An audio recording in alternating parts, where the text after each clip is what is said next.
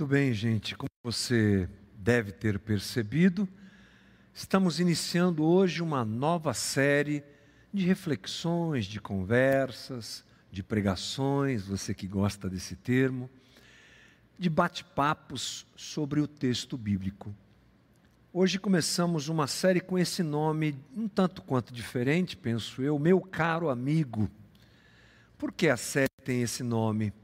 Porque nós estudaremos o livro de Lucas, o Evangelho de Lucas, e talvez até emendando com o livro de Atos. Durante as conversas aqui você vai entender melhor o porquê. E o termo meu caro amigo é uma ideia que veio a nós, eu, Jorge e o Zé Bruno, conversando sobre o que pregaríamos depois da Páscoa. E Lucas ele escreve uma carta na verdade, o seu livro, o Evangelho de Lucas, é uma carta, é um relato a uma pessoa chamada Teófilo. E com essa ideia de ser uma carta, não é classificada assim no texto bíblico, mas a ideia é essa, é que nós achamos por bem esse nome, como o nome que nós, o texto que nós iniciamos uma correspondência ou algo do tipo. Mas você vai entender muito melhor isso durante as próximas conversas que teremos. Hoje, já uma introdução para você entender melhor a respeito disso. Então, vamos lá. É, Evangelho de Lucas. Se prepare aí nos próximos dias, leia o Evangelho. De repente, é interessante a leitura antecipada, para quando a gente chegar aqui ao domingo você já tem uma noção do que será dito. Vamos lá no capítulo 1, versículo 1, abertura do texto de Lucas, que diz o seguinte muitos já se dedicaram a elaborar um relato dos fatos que se cumpriram entre nós, conforme nos foram transmitidos por aqueles que desde o início foram testemunhas oculares e servos da palavra. Eu mesmo investiguei tudo cuidadosamente desde o começo e decidi escrever-te um relato ordenado, ó excelentíssimo Teófilo para que tenhas a certeza das coisas que te foram ensinadas. Bem, o começo do texto de Lucas, ele se enquadra nos moldes daquilo que eu disse agora há pouco para você. Meu caro amigo, Lucas está escrevendo um relato a um homem chamado por ele aqui de Teófilo. Quem é Teófilo? algo importante para a gente saber, já que vamos estudar essa, esse relato, esse, essa escrita de Lucas a Teófilo. Quem é Teófilo? Lucas, nós sabemos, é o evangelista, e no momento oportuno falaremos um pouco mais sobre ele, mas acho extremamente importante sabermos quem é Teófilo. A palavra Teófilo é uma palavra grega que quer dizer amigo de Deus.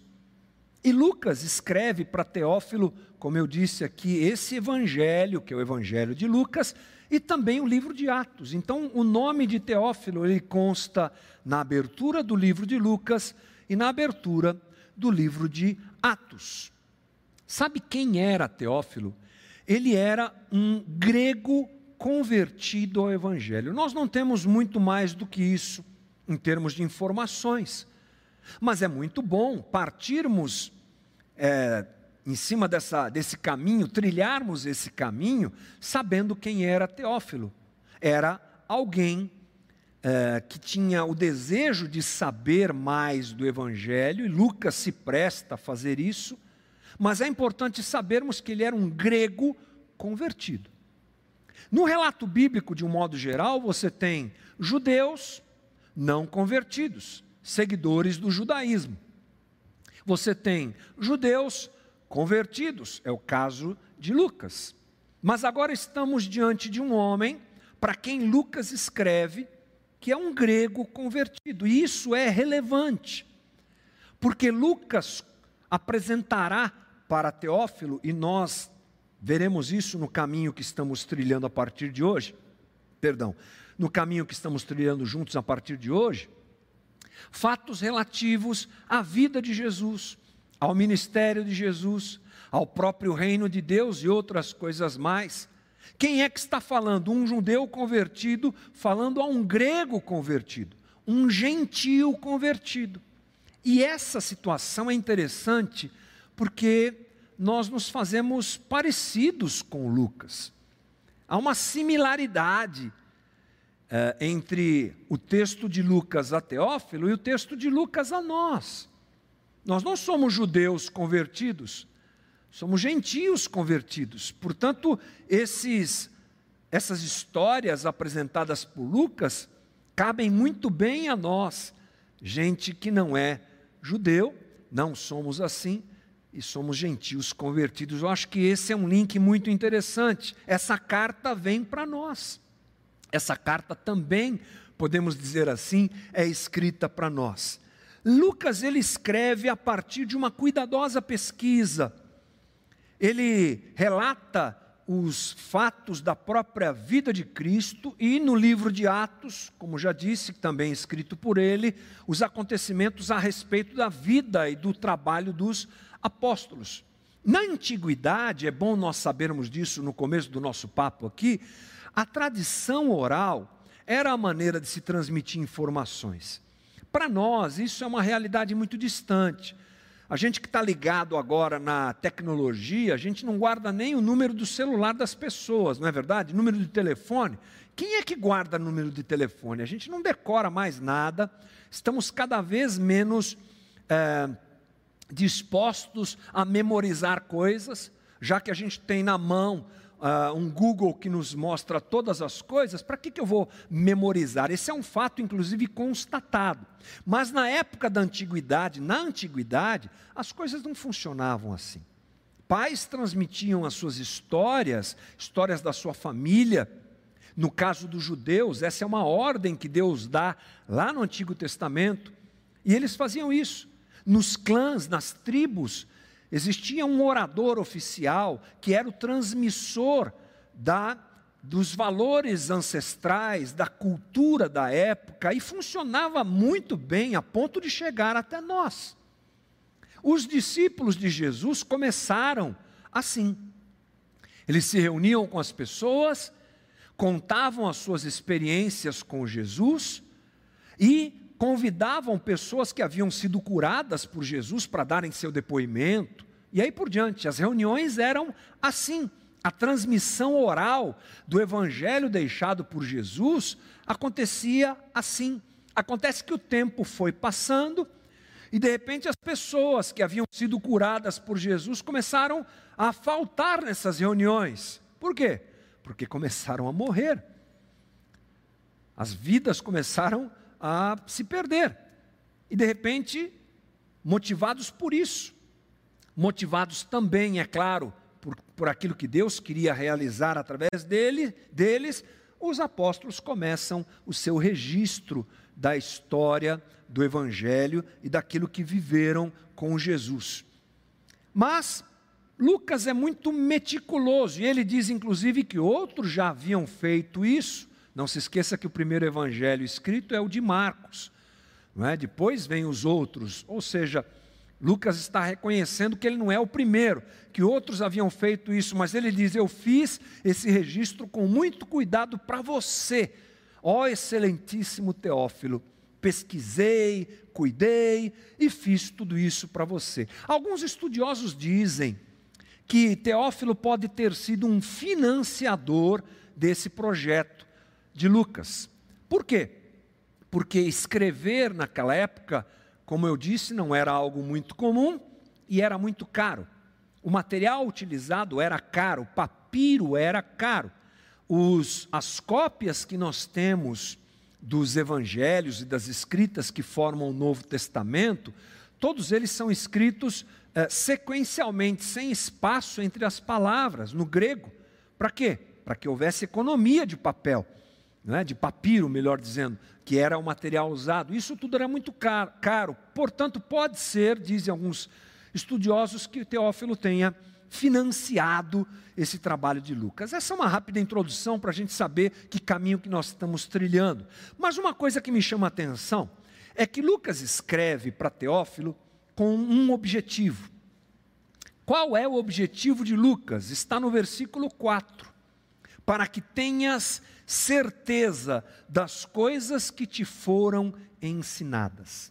Lucas gasta muito tempo, muita pesquisa, tem muito trabalho, registra tudo isso e diz aqui: Estou fazendo isso, Teófilo, para que você tenha certeza das coisas que te foram ensinadas. É alguma coisa tipo assim, estou te escrevendo, ô Teófilo, para que você tenha essa convicção no teu coração. O que, que acontece aqui? Nós vemos Lucas trabalhando para o fortalecimento do coração de um novo convertido. Teófilo havia se convertido, não temos ideia como, quando, mas é o que Lucas tem como objetivo. Que evangelho é esse? Que Messias é esse? Que reino é esse?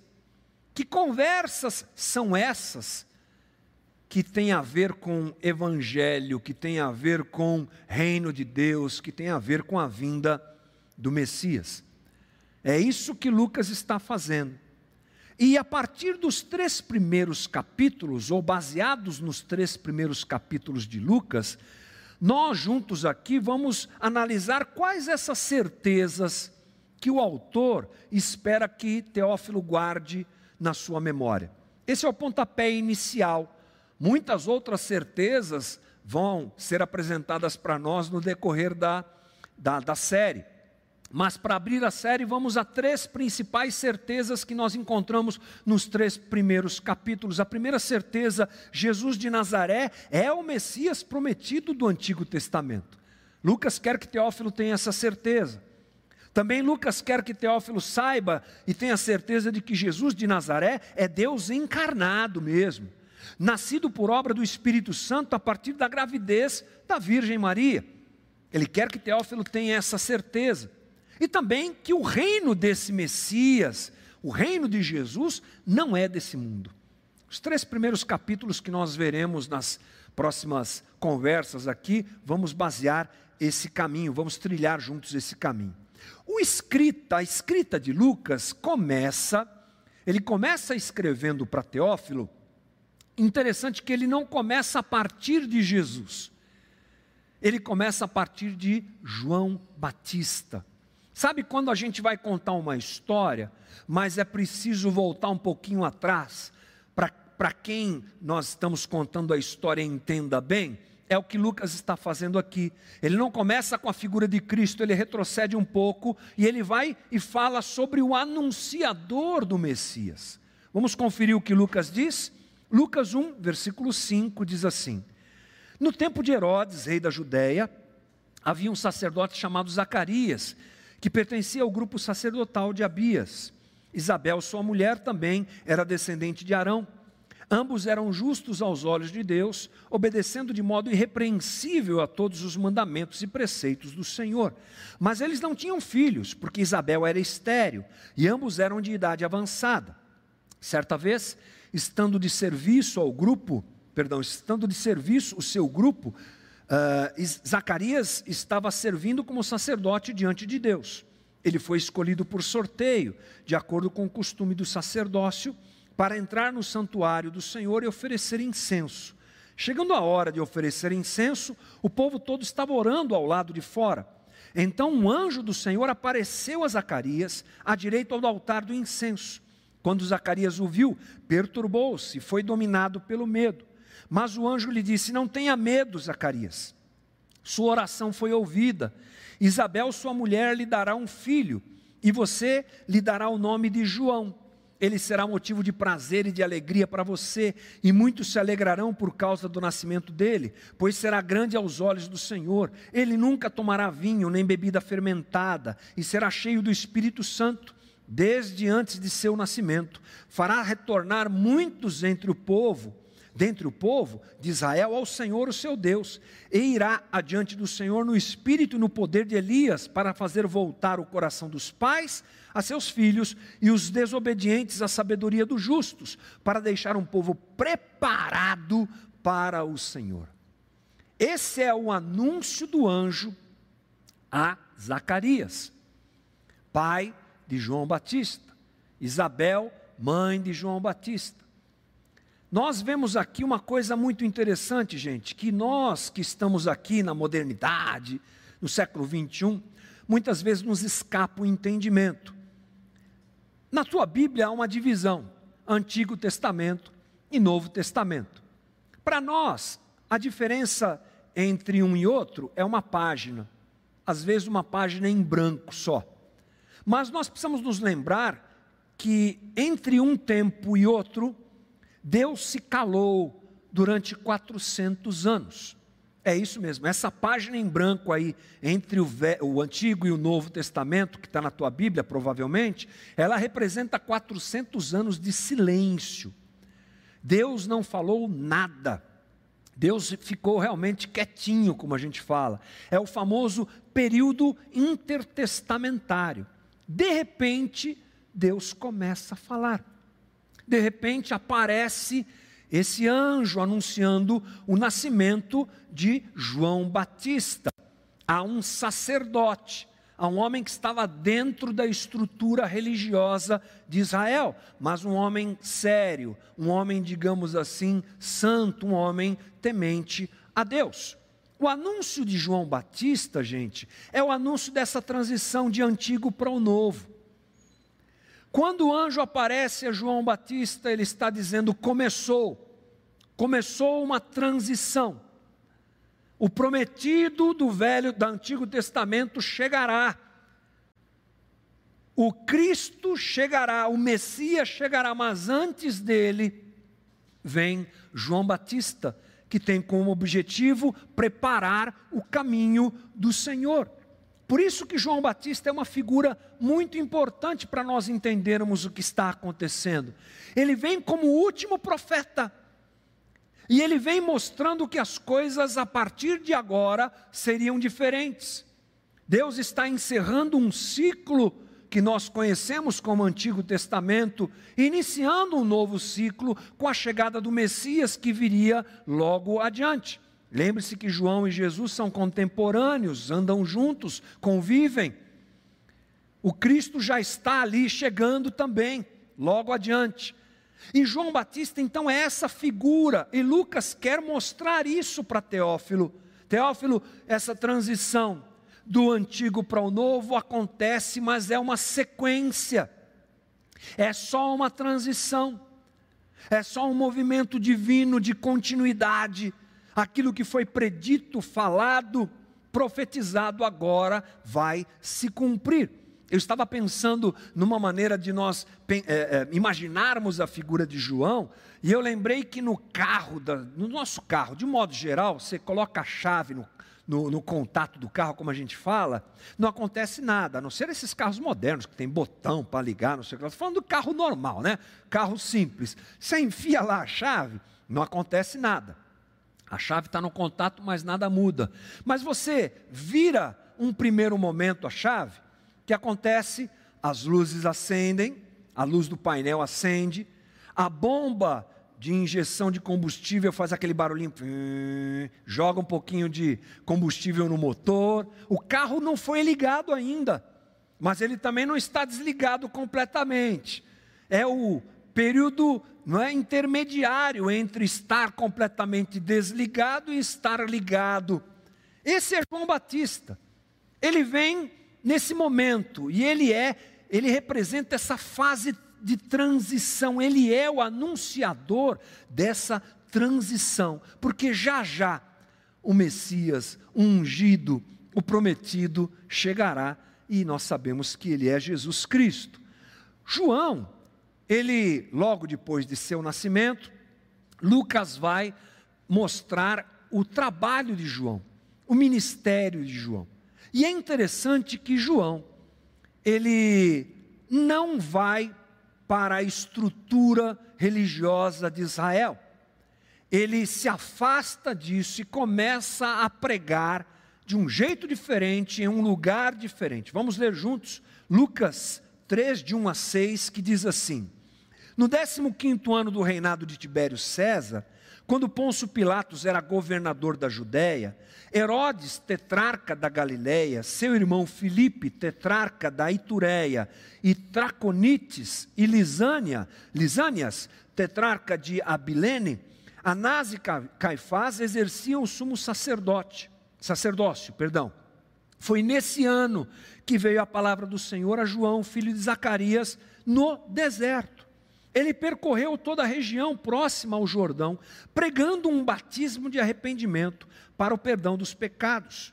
Como está escrito no livro das palavras de Isaías, o profeta: Vós que clama no deserto, preparem o caminho para o Senhor, façam veredas retas para ele todo vale será aterrado e todas as montanhas e colinas niveladas, as estradas tortuosas serão endireitadas e os caminhos acidentados aplanados, e toda a humanidade verá a salvação de Deus.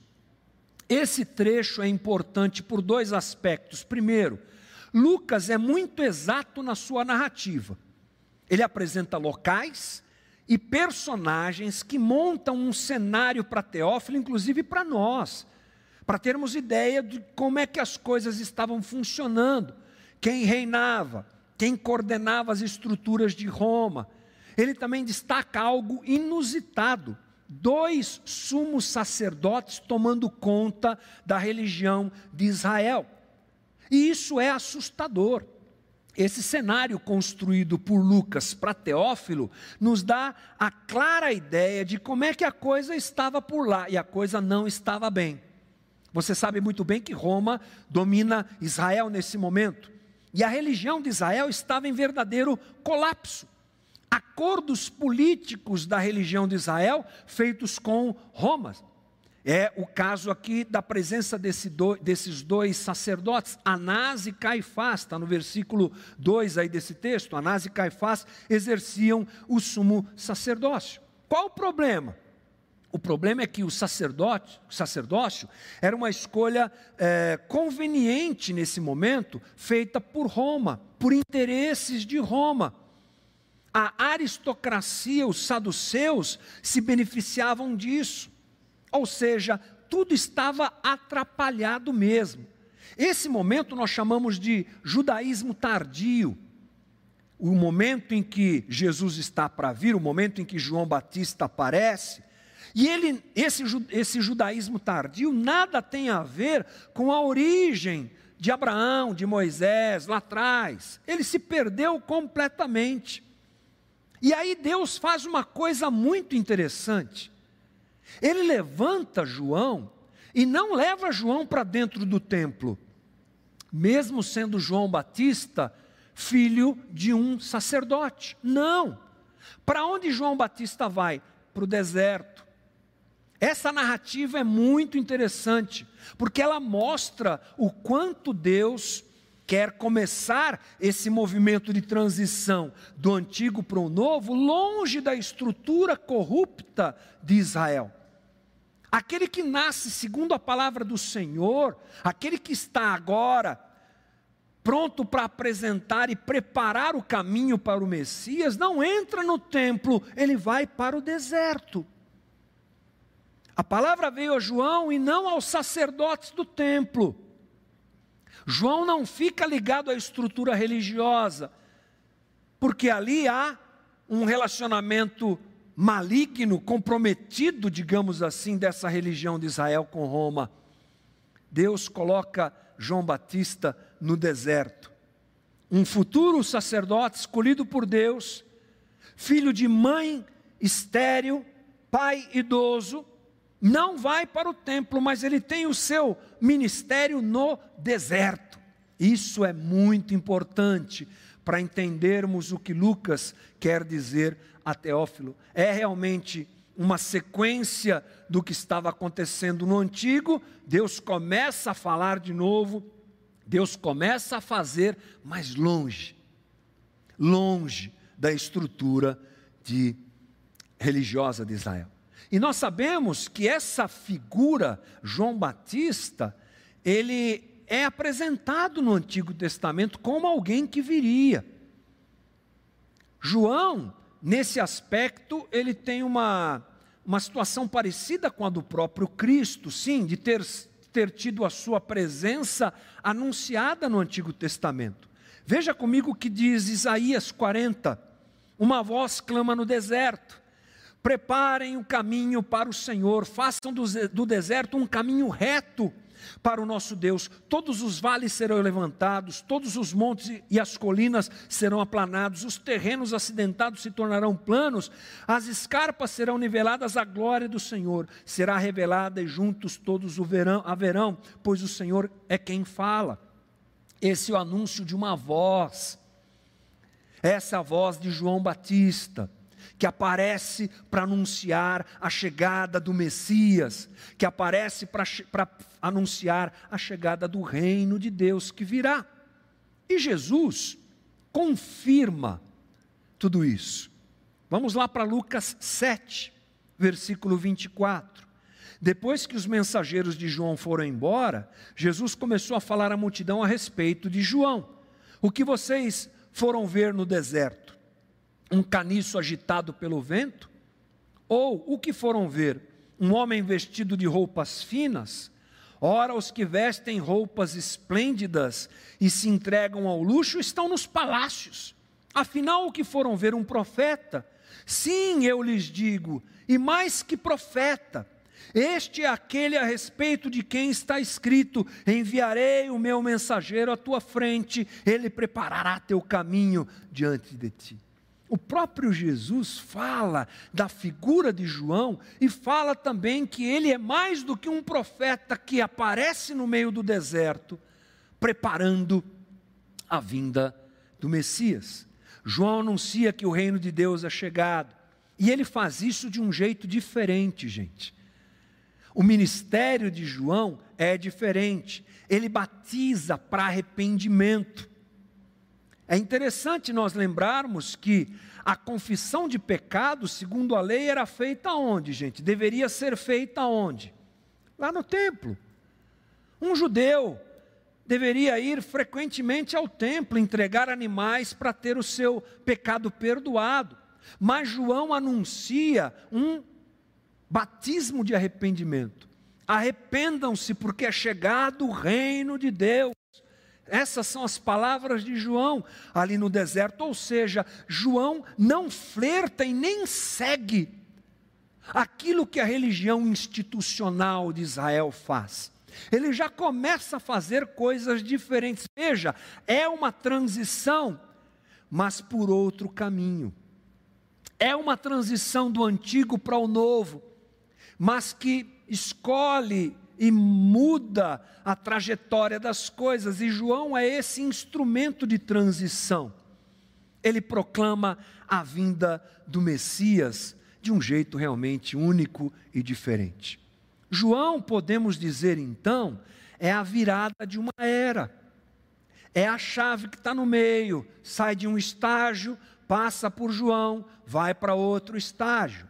Olha o que o próprio Lucas nos diz Lá no capítulo 16, versículo 14, os fariseus que amavam o dinheiro ouviam tudo isso e zombavam de Jesus. Ele lhes disse: Vocês são os que se justificam a si mesmos aos olhos dos homens, mas Deus conhece os corações de vocês. Aquilo que tem muito valor entre os homens é detestável aos olhos de Deus. A lei e os profetas profetizaram até João. Desse tempo em diante estão sendo pregadas as boas novas do reino de Deus. Esse texto é incrível, gente. Jesus afirmando: os profetas profetizaram até João. A partir de João começa o anúncio das boas novas do reino de Deus. Isso é maravilhoso.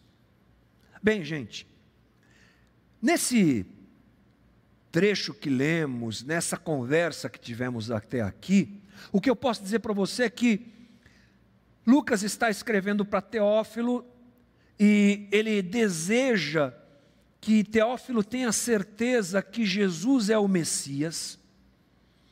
E por isso ele apresenta essa transição usando a figura de João Batista. Essa é a ideia de Lucas. O desejo que Teófilo enxergue Jesus como aquele que é prometido no Antigo Testamento, mas a figura de João é importante, porque essa transição está acontecendo. E para nós, que somos os leitores modernos desta carta, que somos os brasileiros convertidos, Teófilo era grego, convertido ao Evangelho, nós somos brasileiros convertidos ao Evangelho. O que aprendemos disso? O que essa narrativa de Lucas para Teófilo, apresentando claramente a figura de João, nos ensina?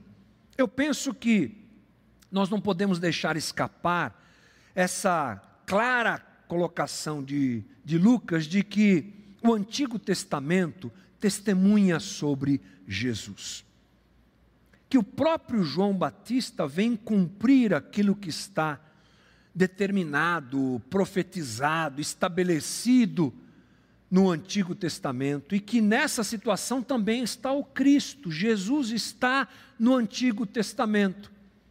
Mas eu não posso deixar de perceber que há uma transição.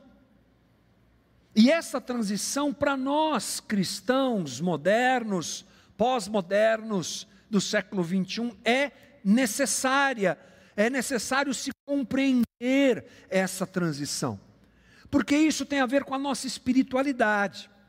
Uma correta interpretação das Escrituras é sinal de uma correta espiritualidade, porque pense comigo, irmão, tudo que cremos, tudo que acreditamos e no que baseamos a nossa vida e na nossa caminhada é, é no texto sagrado é nas Sagradas Escrituras, tanto o Antigo quanto o Novo Testamento.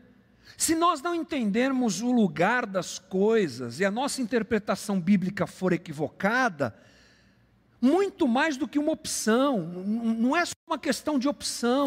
Ah, eu vou crer assim, eu, eu quero crer assim, eu entendo que assim é melhor. Não, tem um jeito de crer estabelecido pela própria Escritura, revelado para Deus no, por Deus a nós, porque se nós não entendermos corretamente a nossa espiritualidade, corre o sério risco de ser atrapalhada. A figura do Cristo é central, ele está lá no Antigo Testamento, sim. Aliás, é muito importante nós enxergarmos a redenção antes da própria criação. Mas isso só é possível se nós lermos o Antigo Testamento a partir do Novo e não esquecermos dessa transição, cuja figura importante aqui é João Batista, porque a partir dele começa o anúncio do reino de Deus. Ler o antigo a partir das lentes do novo e enxergar Cristo lá é fundamental. E eu vou dizer uma coisa para você: nós temos às vezes uma grande dificuldade com relação a isso. Mas que isso hoje se corrija e a partir das palavras de Lucas nós possamos entender que sempre foi Cristo, que Ele é o prometido do antigo, que Ele está lá no antigo, que as figuras proeminentes do antigo sinalizam a sua vinda, que Davi anuncia a sua, a sua vinda, que Josué anuncia a sua vinda, que Moisés anuncia a sua vinda, que Elias e os profetas anunciam a sua vinda, a sua forma de viver, o seu jeito de ser, lá no antigo, de todos esses homens e de tudo que está lá, anuncia o Cristo. Essa é a leitura que devemos fazer do Antigo Testamento. Mas outra coisa é pensarmos nessa mudança, e João Batista é o prenúncio dessa transição. E eu penso que os evangélicos têm uma grande dificuldade com isso. O caminho do discípulo de Jesus é sempre a partir de Jesus. E enxergar a Bíblia toda a partir de Jesus. Podemos até dizer como uma chave hermenêutica, alguns dizem, é saudável para a nossa espiritualidade, tudo parte dele, tudo vem dele, toda leitura tem a ver com ele, todo relacionamento que eu tenho com o texto do Antigo Testamento tem a ver com ele, deve ser lido através dele. O Antigo Testamento não é nossa regra de fé e de doutrina, é um exemplo. E precisamos entender que existe essa transição. A lógica da lei dos profetas vigora até João. De, dali para frente, quem é? Cristo. Precisamos, portanto, voltar ao Evangelho, irmãos. Precisamos, portanto, voltar a Cristo. Essa transição deve ser feita e parece que os evangélicos têm uma dificuldade com isso. Por isso nós temos tantas pessoas, infelizmente, fazendo uma leitura do Antigo Testamento e trazendo para hoje sem fazer transição. Como se a gente quisesse ligar o carro sem passar por aquele estágio do meio. Pega de lá e traz para cá. Um grande perigo. É só você ver, perceber a ideia de judaísmo, essas, uh, esse caminho judaizante que tantos querem seguir hoje. Sabe por quê? Porque pegam o que está lá no antigo, trazem para o hoje, sem a passagem devida, sem a compreensão devida.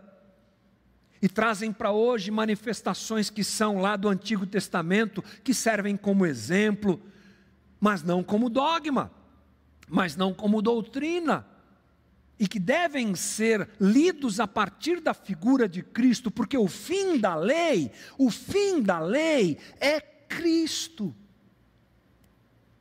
Por isso que muitos olham para aquelas figuras importantes do Antigo Testamento e querem ser como elas.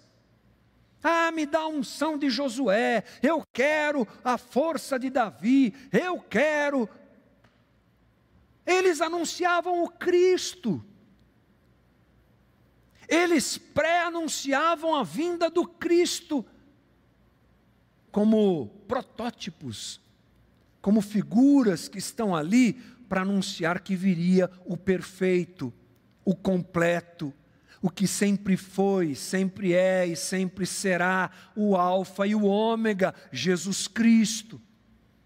Essa transição, irmão, se ela não for feita, ela é um perigo para a nossa espiritualidade. Portanto, Jesus, saber que Jesus reconstrói, ressignifica e transborda o entendimento do Antigo Testamento, é o caminho que nós devemos trilhar.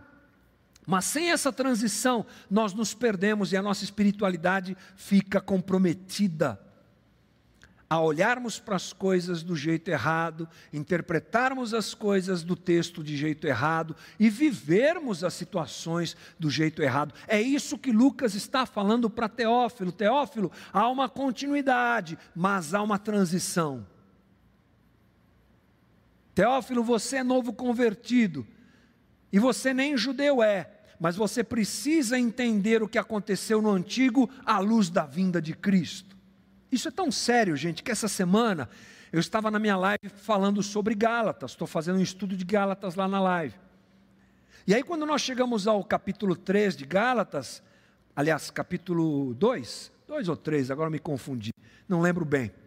Mas chega num certo momento do texto, Paulo, ele está conversando com o pessoal da Galácia, que está sendo comprometido por uma ideia parecida com essa que a gente está colocando aqui, de gente que não entendeu a transição. Eles eram chamados de, chamados de judaizantes. Os judaizantes chegaram na igreja dos Gálatas e disseram assim: Olha, bacana esse Jesus que vocês estão seguindo agora, Paulo veio e pregou para vocês, mas que legal, ele é o Senhor e Salvador, ele é o Messias, que bom, mas vocês precisam continuar seguindo a lei. E Paulo escreve para os Gálatas acabando com essa situação. E sabe o que é interessante, gente? Paulo recorre a qual texto? Qual texto que Paulo tinha? O Antigo Testamento. Porque Paulo escreveu, ou um dos que foi um dos que escreveu, eh, que escreveram o, o Novo Testamento. Mas Paulo vai lá na figura de Abraão, e vai lá na figura de Moisés, para dizer: está vendo, gente, mudou. O Cristo vem realizar tudo isso e essa transição é necessária, por favor, irmão. Como Lucas escreve para Teófilo, para que Teófilo tenha certeza disso, eu quero dizer isso para você. Eu espero desejo, e estou aqui falando isso com você para você ter a certeza dessas coisas no teu coração e avaliar a tua leitura a respeito do Evangelho de forma adequada. Tudo é Cristo. É o que a Sharon cantou para a gente hoje aqui. Tudo é Cristo. E a última coisa interessante é que Lucas destaca essa ruptura do anunciador do Messias com a religião vigente. Porque, como nós sabemos, João vai para o deserto. Ele não vai para o palácio. Ele não vai para o templo, ele vai para o deserto. O deserto é o lugar onde Deus fala. Interessante isso. Deus fala com Moisés e com o povo aonde? No deserto.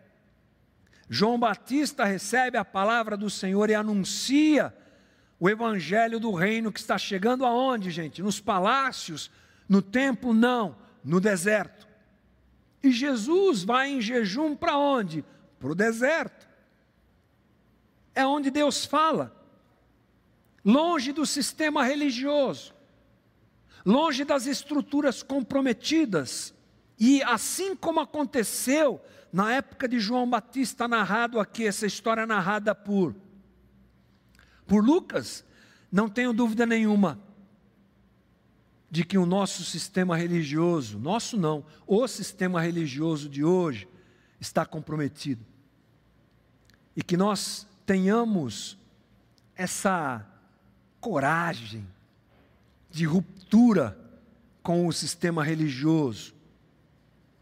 Nós tenhamos a coragem de fugir desse sistema religioso. No deserto de um mundo caído, podemos encontrar Deus e ouvir a Sua voz. Fuja do sistema religioso. Fuja dos que querem te controlar utilizando inadequadamente o texto bíblico e fazendo interpretações inadequadas, violentando a escrita sagrada que foi deixada para nós como instrumento para te manipular, para te coagir, para te reprimir, como instrumento para te explorar. Estamos num deserto que é a nossa própria existência, um pouco, digamos assim, já que esse mundo jaz no maligno, é um mundo caído. Você precisa abrir o teu coração e os teus ouvidos para que no meio desse deserto Deus fale com você porque Ele fala. Ele não depende de ninguém para falar. Ele fala com corações que o buscam com gente que se dobra diante dele e o procura em espírito e em verdade. Não foi essa a resposta de Jesus à mulher samaritana? Senhor, onde nós agora devemos adorar? É lá em Gerazim? É lá em Jerusalém, no templo? Onde é o melhor lugar? Já que ela era uma mulher samaritana, estava em dúvida sobre o lugar que ela deveria oferecer seus sacrifícios. E o que Jesus responde? Está chegando a hora, chegando a hora de você apresentar a tua adoração em qualquer lugar, porque Deus procura adoradores que o adorem em espírito e em verdade. Essa é a hora, irmão. Já chegou. E essa ruptura com o sistema religioso, ela é desafiadora, mas se seguirmos os conselhos de Lucas a Teófilo, esse é o caminho que nós temos. Perceber que Deus, na maior parte das vezes, não posso ser absoluto porque seria leviano da minha parte, não está nessas estruturas, está por corações sinceros que estão lá dentro também, claro, está por humildes, pequeninos e servos dele que o buscam ali na sua simplicidade. Mas Deus espera aqueles que o buscam a despeito da estrutura onde estão inseridos. Que a gente possa aprender tudo isso nessa manhã, querido.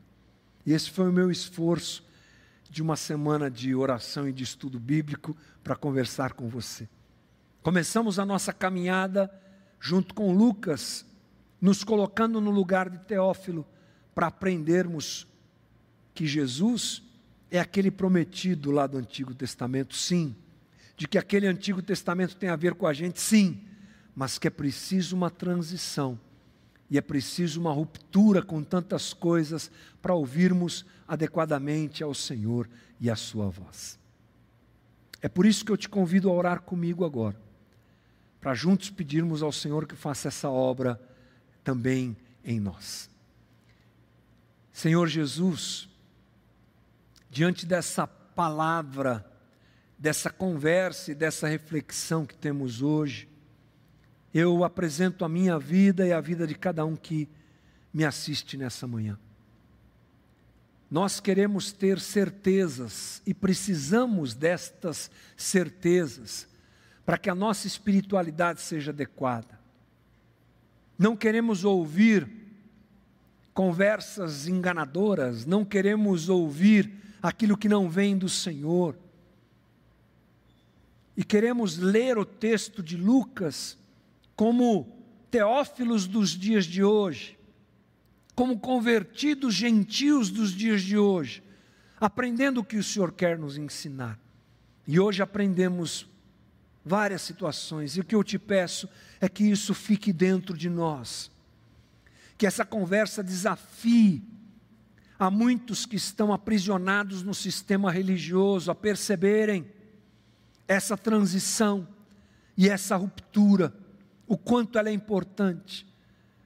Que essa conversa de hoje desperte corações que ainda não perceberam a transição do antigo para o novo, que o tempo mudou, que o Senhor chegou, ressignificando tanta coisa e nós precisamos entender isso para que a gente não te busque, não sejamos discípulos que seguem, que seguem a ti de forma inadequada, se apegando àquilo que já passou, sem termos a leitura adequada. Nos ajuda, Jesus.